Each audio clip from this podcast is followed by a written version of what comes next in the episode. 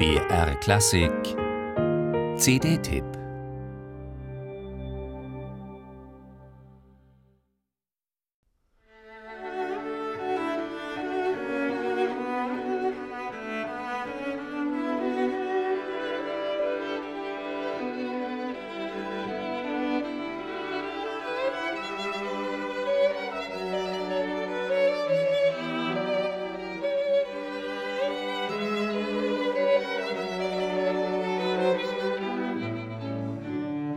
Eine zarte Kantabilität und romantische Anmut durchflutet Alexander Borodins zweites Streichquartett in D-Dur, das die vier vom Goldner String Quartet wunderbar einfühlsam und zugleich musikantisch beschwingt intonieren. Formal orientiert sich das kontrapunktisch dicht gewebte Werk am späten Beethoven. Es entstand 1881 und löste zusammen mit Borodins 1874 komponiertem ersten Streichquartett sowie mit den Streichquartetten Tschaikowskis eine veritable Quartettwelle in Russland aus Lieblingsinstrument Borodins war allerdings das Cello, für das er im Jahr 1860 seine Sonate für Cello und Klavier in H-Moll schuf.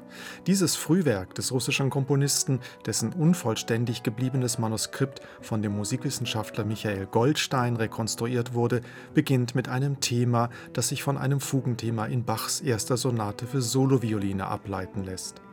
Die dreisätzige Sonate schlägt aber immer wieder auch lyrisch-rhapsodische Töne an, auf die sich der Cellist Julian Smiles und der Pianist Piers Lane mit feinem Gespür für die subtilen Stimmungswechsel hingebungsvoll einlassen.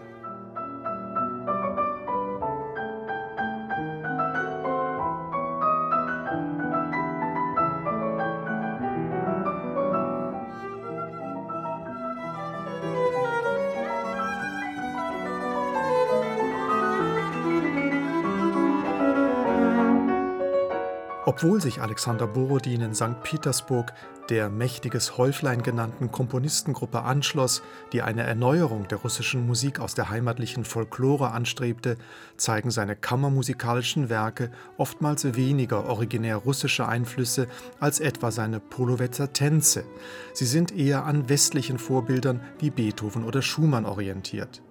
Immerhin ist der zweite Satz seines 1862 entstandenen Klavierquintetts in c-Moll ein schwungvolles Scherzo alla Russe in der Manier eines slawischen Tanzes. Stilsicher und mit geradezu organisch aufeinander abgestimmtem Zusammenspiel musizieren Piers Lane und das Goldener String Quartet auch dieses frühe Werk. Ihre mitreißende Interpretation gerät zum überzeugenden Plädoyer für die Kammermusikkunst Alexander Borodins, deren Entdeckung sich durchweg lohnt.